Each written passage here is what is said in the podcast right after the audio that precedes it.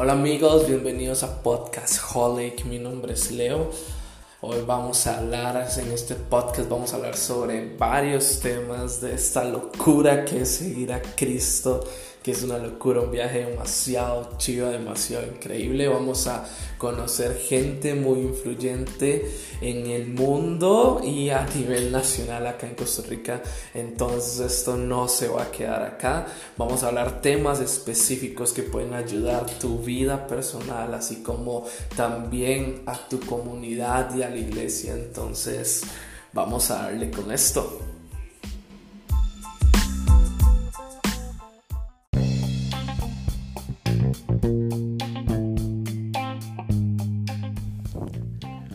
Amigos, soy yo Leo nuevamente. Qué dicha poder estar un episodio más acá. Ah, la verdad es que estoy muy feliz y muy emocionado por varias cosas que pasaron el día de hoy. Y este.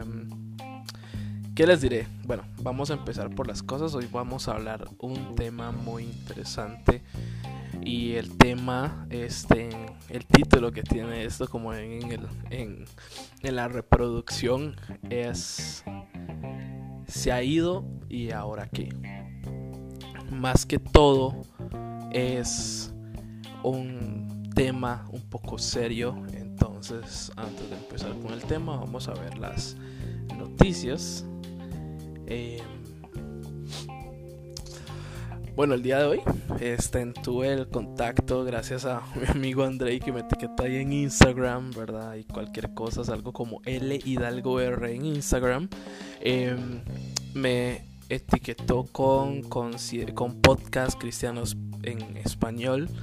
Eh, me contactaron para promocionar el podcast y todo por un nuevo podcaster y me topó la sorpresa que es alguien acá de Costa Rica y que es Andrés, el de Conciencia Podcast. de hecho, yo había hecho una mención y todo y me sorprendió mucho. Y se han abierto tal vez puertas de cosas que estaba esperando, pero este, la verdad me tiene muy feliz y conocer a mucha gente por medio de eso. Ya estoy empezando a conocer otras personas. Este, le mando un saludo a Kike Brenes también y a todos los podcasters que conocí el día de hoy. La verdad es que todos están locos y Gracias por hacerme parte de esa familia de podcasteros. Em, pero bueno, vamos a empezar ahora sí con el tema. El tema se llamará Se ha ido y ahora qué.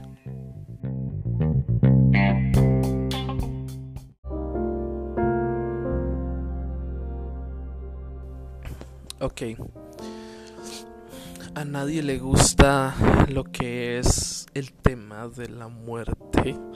Eh, quiero que sepan que a mí la muerte en sí tal vez no me da miedo. Tal vez por todo lo que se ha creado y todo lo que se me ha inculcado en el camino sobre Cristo y mi esperanza futura. Em, me da tal vez más miedo lo que es la vejez más que la muerte. Em, no significa que quiero morir antes, pero este eh, ya el saber, digamos, como el asunto de, de que usted ya no va a hacer lo mismo solo, sino que va a depender de otros, a veces puede llegar a crear algún tipo de miedo, pero en realidad es algo normal. Igual lo acepto y sé que voy para allá, entonces estén todo bien. Pero con este tema de que se ha ido y ahora qué. Este quiero decirles que he estado cerca de personas que han perdido seres queridos. Yo he perdido seres queridos y sé que muchos de los que escuchan han pasado por eso. Me di a la tarea de conseguir un, unas como preguntar acerca de qué opinan sobre qué sería lo mejor para decirle a una persona que está pasando esta situación. Y bueno, he recibido varios comentarios y se los voy a leer por acá em, con respecto a lo que tiene que ver esto, bueno, y las posturas que tiene cada uno. Em, una persona me dice, la, la persona que sufrió la pérdida puede reaccionar de diferentes maneras, a veces solo desea el acompañamiento de seres muy cercanos, pero no sobra consultarle si requiere su acompañamiento. Tal vez no desea hablar o escuchar consejos, solo llorar o no llora porque está en shock, corriendo con trámites, etcétera. Em, creo que es aquí esto, lo que creo que es un aquí estoy lo que necesita respetar el espacio si lo requiere. Después se propicia el espacio para que le den consejos y, y demás. Este otro por acá pone creo que muchos acá hemos pasado por eso. Sé que todos somos diferentes pero un momento muy difícil demasiado rudo. Más y más que palabras creo que es mejor acompañar siempre y cuando siempre y cuando la persona quiera para estar ahí dispuesto a acompañar okay. y bueno este es un amigo mío Kenneth em, man no hay nada que nadie puede hacer para aliviar lo que la persona siente. A veces no abrumar a la persona con consejos y cosas así en lo mejor que se puede hacer. Si usted no es muy cercano, lo mejor es orar por la persona y hacerle saber que usted está ahí. Los demás dependen mucho del tipo de persona porque las reacciones de todos son diferentes, entonces no hay como un remedio que les funcione a todos. Si de verdad usted quiere ayudar, lo mejor sería que le pida al Espíritu Santo que lo guíe en cómo hacerlo y asumir que usted sabe que la otra persona siente que es un error. Y el otro que voy a leer por acá de hecho, este es de una persona que, de hecho, para que sepan, tengo ahorita una lesión en mi rodilla. Este, tengo que ir el 27 de enero al hospital porque em, soy futbolero mejenguero aquí en Costa Rica, las mejengas. Me, encanta el soccer, el fútbol, entonces este tuve una pequeña lesión y la persona que me propició esa lesión, aunque no fue adrede, eh, es un amigo Chepe y ya lo perdoné, pero bueno. Bueno, Chepe nos dice, la línea correcta, las palabras o los consejos no van a devolver a ese ser querido. Igual siento que es una etapa que se debe de respetar mucho, donde la persona tiene que enfrentar solo y es ahí donde se debe de tener cuidado con lo que se dice. Un ejemplo que es con Hop sus amigos llegaron a tratar de buscar la causa del mal del momento que estaba pasando y no se acercaron a apoyarlo, más bien pudieron hundirlo más. Entonces en lo personal creo que una buena acción sería acompañar y estar ahí nada más. Bueno, esas fueron una de las cosas o las personas que me comentaron ahí. Saludos para Chris, para Andrei, Choco y para Kenneth. Eh, de verdad, y Chepe, estén gracias por comentar ahí. Eh, la verdad es que muchos llegaron en esto, es como la parte del acompañamiento. Eh, entonces llegamos como a la misma conclusión de que a veces el acompañamiento, a veces tal vez no son palabras lo que ocupa la persona directamente para este, recibir tal vez algún tipo de restauración o ayuda o soporte con lo que está pasando. Y el asunto sería aquí, ¿qué haría en mi postura como cristiano también para poder ayudar a esa persona o ver qué puedo hacer? Una de las cosas que está pasando una amiga ahorita es que hace poco perdió a, podría decirse, a su pareja y ellos tienen un hijo en común y eh, no les voy a contar mucho, pero sí fue muy impactante la forma en que murió. La verdad fue muy sorprendente, nadie se lo esperaba. Y sé que ella ahorita está pasando un duelo ahí, ya han pasado un par de meses después de la muerte. Hoy hablaba con ella y le decía, este, el primer día, la primera semana es un shock, el, el entierro y todo luego verla como que ya en el mes siguiente se está recuperando, que ya siente fuerte, pero después volver a caer en ese proceso de ausencia. Em, estuve escuchando a gente profesional en un podcast acerca de, de lo que es la pérdida de un ser querido, cómo superar este momento. Y sinceramente de mí, este, yo siento que eso nunca se supera. Eh, sinceramente em, uno acepta y entiende lo que pasa, pero no se supera porque en mi concepto siento que superar es pase por encima y ya eso me vale, ¿me entiendes? Y sinceramente no es así, no es que me vale. Eh, mi papá murió ya hace bastantes años, hace casi que 11 años, 10 años. Y este no hay día que no lo extrañe, pero ya no me pongo tal vez como a llorar o cosas así, pero este, en algún momento este, sí me ha entrado nostalgia, pero no tan seguido, o sea, fue tal vez un día por algo que pasó o algo así. Entonces por eso digo que no se llega a superar, pero sí se llega a aceptar y uno entiende el propósito de muchas cosas que, que pasan. Las diferentes, las muertes y cosas que pasan son distintas. Quiero hablar un poco antes de entrar más allá del tema de un testimonio que tengo, que es de mi parte. O sea, mi papá y yo no tuvimos la mejor relación este, de padre a hijo. Él siempre me faltó como padre, por decirlo así. Y de alguna manera yo fallé como hijo también en, la parte de honra. Y no nos llevábamos mal, sin embargo, era como no una relación de padre e hijo. Eh, sucedieron circunstancias eh, mi papá no llegó a vivir con nosotros, luego regresó nuevamente a vivir con nosotros. Yo tenía unos 17 años. Y la última semana mi papá cayó como en una gripe, según ellos, y dolor de estómago, según el hospital. Y este. Eh, yo a veces llegaba, como todo jovencillo, andaba en la madrugada en la calle con mis amigos. Cuando llegaba, eh, eh, encontraba a mi papá en el corredor y yo le decía, se va a resfriar, mejor pase. Eh, mi papá y mi mamá son no oyentes, o sea, son sordomudos, no oyentes. Em, por la gracia de Dios y, y todo mi hermano y yo somos este, personas que podemos utilizar tal vez el habla este, y podemos escuchar un poco mejor en, en todo sentido.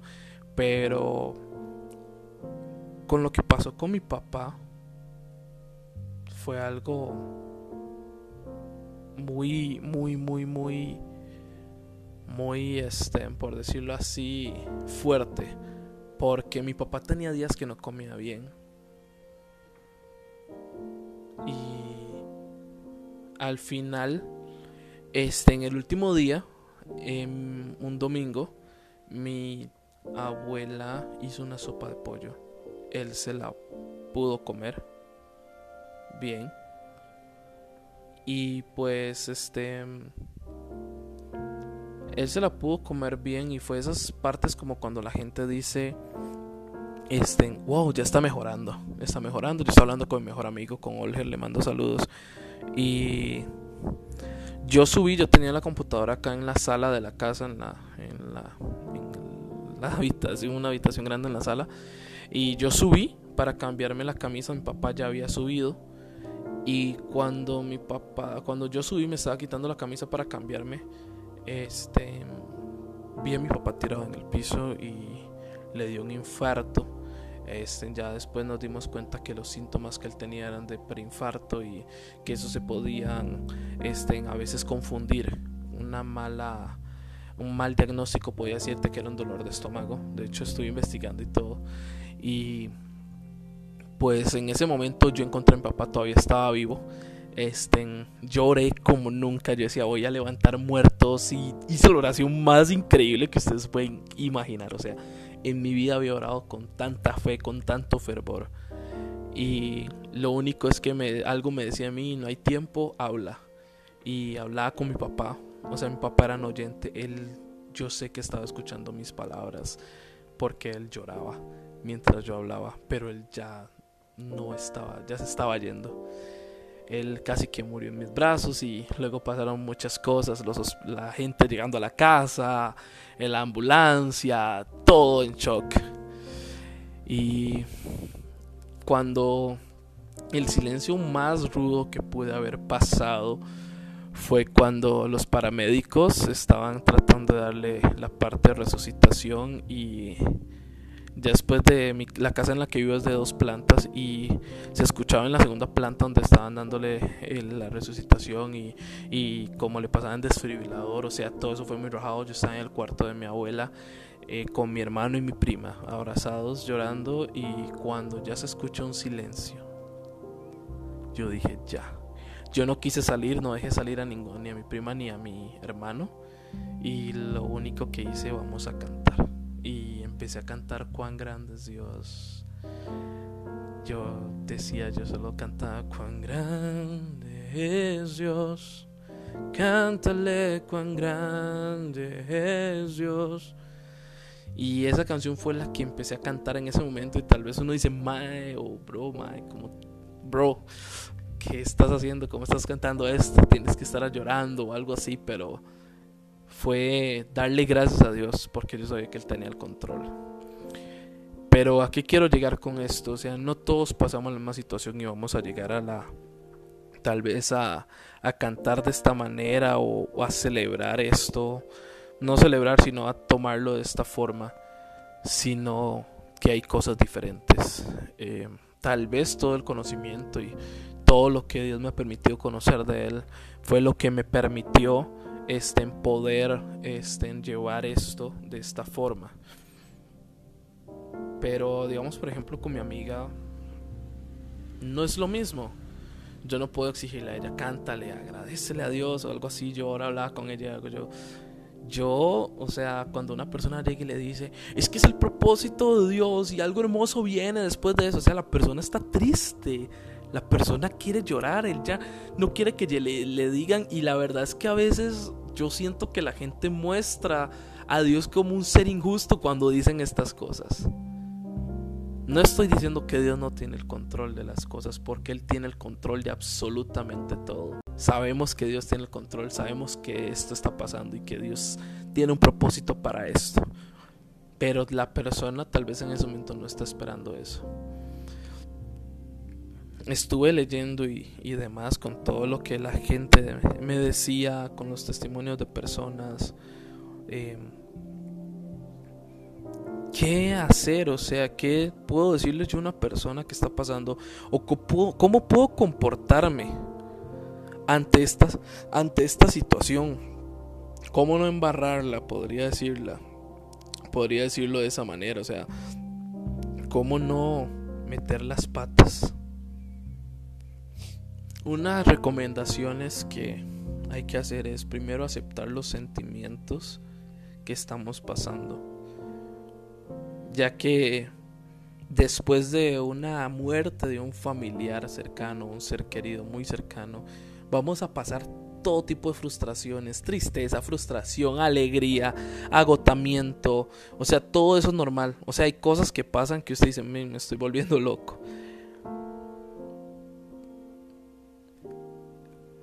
Cuando tal vez pasemos ciertas etapas va a llegar un momento en donde vamos a sentir la ausencia y es ahí donde pega durísimo. El acostumbrarme a saber que esa persona ya no va a estar. Y tal vez esperar, porque yo recuerdo que cuando los primeros días o los primeros meses yo me acostumbré a saber la hora que llegaba mi papá. Mi papá llega siempre a las 10 de la noche y poderlo ver, o sea, ya era costumbre y ya no es lo mismo, no era lo mismo. Ese sentimiento de ausentismo es muy grande tenemos que aceptar los sentimientos que estamos teniendo. O sea, ya no va a estar y aceptar la muerte de la persona porque eso es lo que pasa es que no aceptamos. Y yo sé que tal vez hay personas que no van a poder aceptar en el momento, sino que hay que pasar un cierto proceso de duelo que es bueno que se pase. Siempre hay personas que no van a querer ir al entierro, pero tienen que ir al entierro de esa persona. Porque cuando pase ese entierro, yo sé que es lo más rudo ver la caja bajando y llorar como un niño en ese momento. Pero es como una liberación también que uno va sintiendo sin darse cuenta. Cuidarse usted y a su familia. Em, ya después más adelante, este, o sea, tienes que vivir la vida. Este fue el consejo. O sea, yo todas las palabras que me decían de que Dios tiene un propósito, esto y lo otro. Y recuerda que Dios tiene el control. Pero las palabras que me dijeron dos amigos fueron muy tajantes en mi vida y fue como, vive la vida para que esa persona se sienta orgullosa de usted y yo. Fueron tan penetrantes esas palabras y después de eso, este, por eso les, les estaba diciendo en esa parte, cuídate y a tu familia si tienes familiares cercanos, porque ellos también necesitan fuerzas y apoyarse uno al otro. Es muy importante, este proceso sería bueno no pasarlo solo. Hay un momento en donde se pasa solo, pero siempre es bueno pasarlo acompañado. Y si hay alguien que se preocupa por vos en ese sentido, si tiene la confianza o algo así, sería bueno que te desahogues también con esa persona. No guardar esos sentimientos porque entre más los guardes, más daño te vas a hacer. Pero sí es importante poder pasarlo de forma por decirlo así, estén acompañados, que alguien sepa cómo estoy, que alguien se preocupe, a veces alguien se preocupe, a veces es muy necio. Igual a las personas que tal vez sepan de esto, tienen alguna persona amigo o algo así que está pasando una situación así, no forzarla a hacer las cosas, sino ir paso a paso, ponerme en el lugar de ella, tener empatía, por decirlo así, para entender que está pasando un dolor muy grande y así saber cómo proceder. Pero ahora yo como cristiano, yo puedo darte los consejos naturales. Pero como cristiano, ¿qué puedo hacer yo? ¿Dónde puedo encontrar paz en Dios? A veces es tan cliché llegar y decir Dios tiene el control. Pero puedo hacer? ¿Qué me puede mostrar también la Biblia con respecto a la muerte de un ser querido? Y estuve investigando un poco. Em, y encontré varias cosas eh, que la verdad me llamaron la atención hubieron muchas cosas en las cuales busqué porque muchas cosas que me ayudaron fueron la música y todo, ¿verdad? La adoración. Este, si tienes acceso o conoces grupos que pueden brindarte esa paz en algún momento, o sea, la música es muy muy directa, la música es algo muy muy roja, muy rajado. Eclesiastes 3 dice que Eclesiastes 3 dice que hay tiempo para llorar y también para reír. ¿Qué nos quiere decir eso? Que, hay, que no debemos subestimar el tiempo de duelo. Que ese es el tiempo para llorar. Y tenemos que hacerlo. Pero hay versículos claves que nos van a ayudar también. Y por ejemplo, Isaías 41:10. No temas, estoy contigo, yo soy tu Dios. No tengas miedo, te fortaleceré, sí te ayudaré, te salvaré con mi mano victoriosa. Lamentaciones 3:31-33 dice, pues el Señor no abandona a nadie para siempre, aunque trae dolor, también muestra compasión, debido a la grandeza de su amor inagotable, pues Él no se complace en herir a la gente o en causarles dolor. Salmos 34, el Señor 18. Salmos 34, 18 dice, el Señor está cerca de los que tienen quebrantado corazón, Él rescata a los de espíritu destrozado. Aunque mi corazón y mi cuerpo desfallezcan, mi refugio y mi heredad por siempre es Dios. Ese es el Salmo 73, 26. Estoy leyendo varias versiones de los versículos que les menciono. Salmo 119, 49, 50. Tus promesas me dan esperanza, no te olvides de ellas. Tus promesas me dan vida. Mateo 5, 4. Dios bendice a los que sufren, pues Él los consolará. Puedo mencionarles versículos tras versículos. Uno que me llamó la atención es 2 Corintios 1, del 3 al 4 y dice, bendito sea el Dios y el Padre de Jesucristo, Señor nuestro, Padre misericordioso y Dios que siempre nos da consuelo. Dios nos consuela a todos de todos nuestros sufrimientos, para que también nosotros podamos consolar a quienes sufren, dándoles el mismo consuelo. Y Voy a leer este otro, Romanos 8 y 18. Considero los, que los sufrimientos del tiempo presente no son nada con los que comparados con la gloria que hemos de ver después. Y estos versículos, si estás pasando algo en este momento, estás pasando esta situación, inclusive puede ser alguna situación, puedes buscarlos, puedes tenerlos ahí y agarrarlos como promesas de Dios para que te fortalezcan cuando sientas que ya no puedes más. Cosas así fueron las que me ayudaron también a superar personas a mi lado.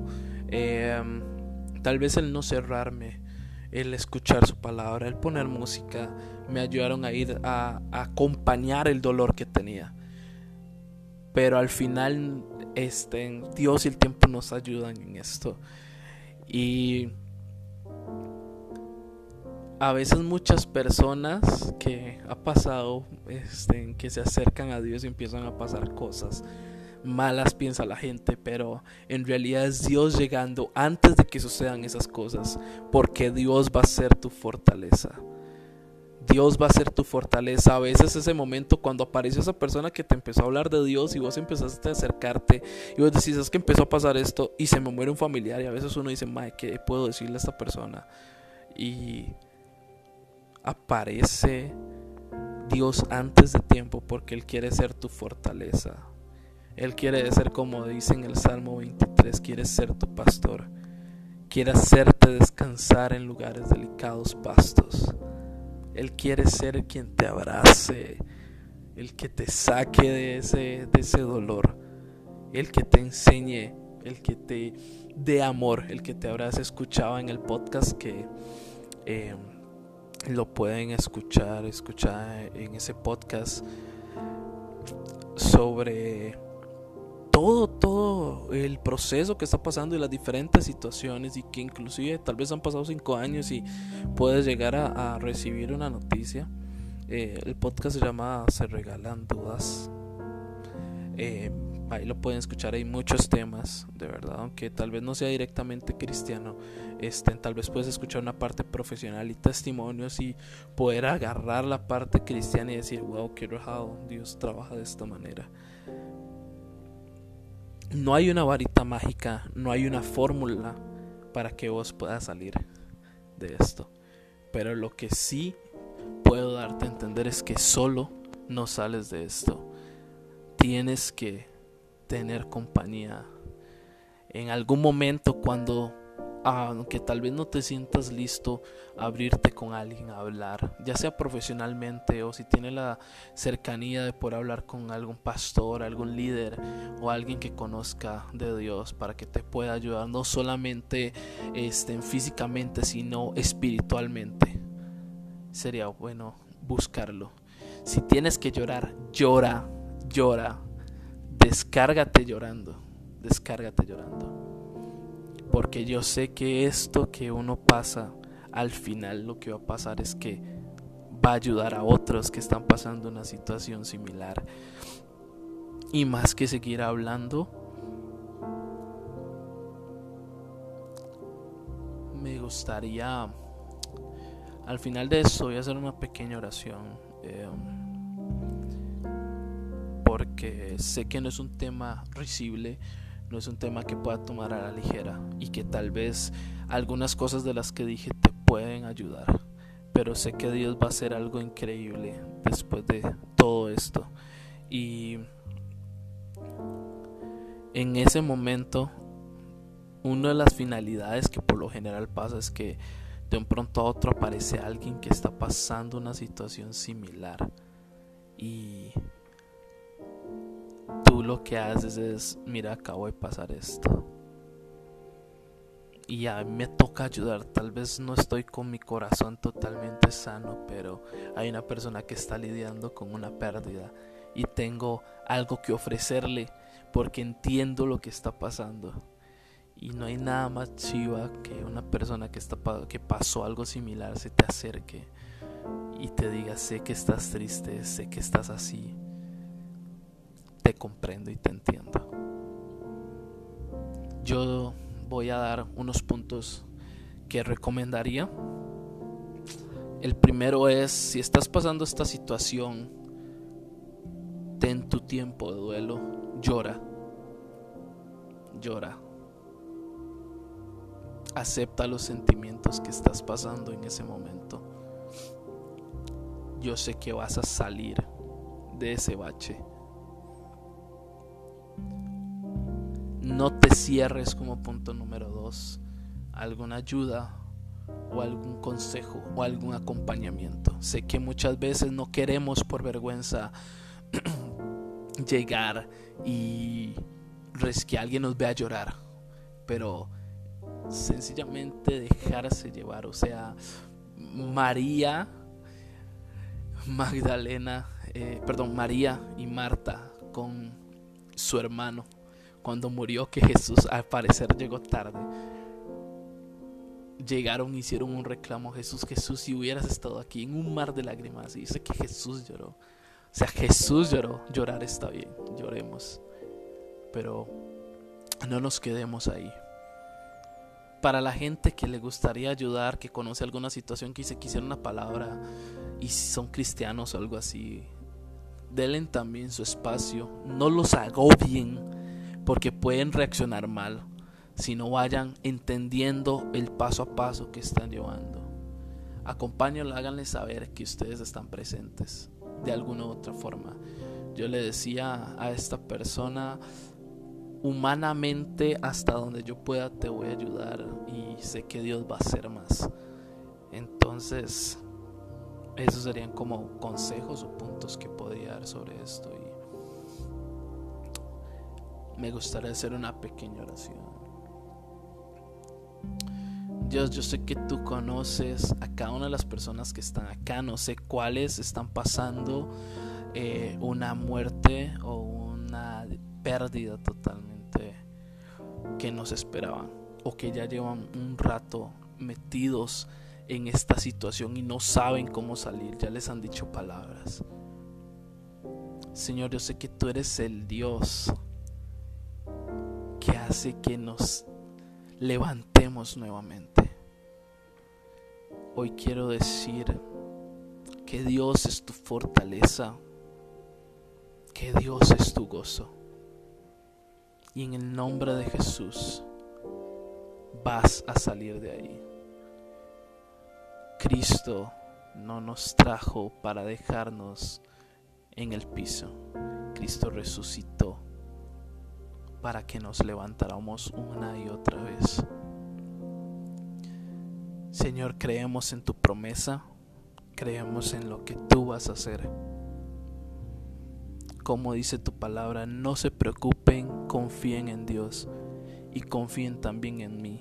Hay muchos lugares en la casa de mi padre, si no fuera así, se los diría, voy a prepararles un lugar y si voy y preparo un lugar que usted, para ustedes regresaré. Los llevaré conmigo para que estén donde estoy yo. Ustedes saben el camino para ir donde yo soy, yo voy. Señor, que nuestro corazón, que nuestros sentimientos aprendan a confiar en ti. Que nos acerquemos a ti. La finalidad a veces de estas cosas es acercarnos a ti. Porque sin ti, Padre, no somos nada, no podemos salir.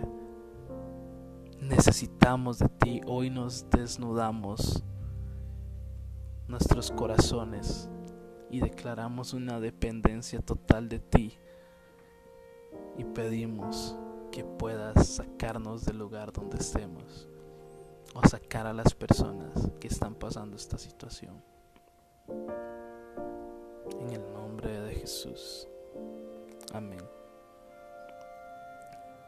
Amigos, espero que este podcast sea de bendición para ustedes. Sé que es un poco serio para hacer el primer capítulo, pero este primer episodio va a ser algo interesante con todo lo demás que se viene y, y sé que vamos a ir adelante. Así que ánimo para hacer estas cosas, ánimo para levantarse y hasta la próxima. Abrazo.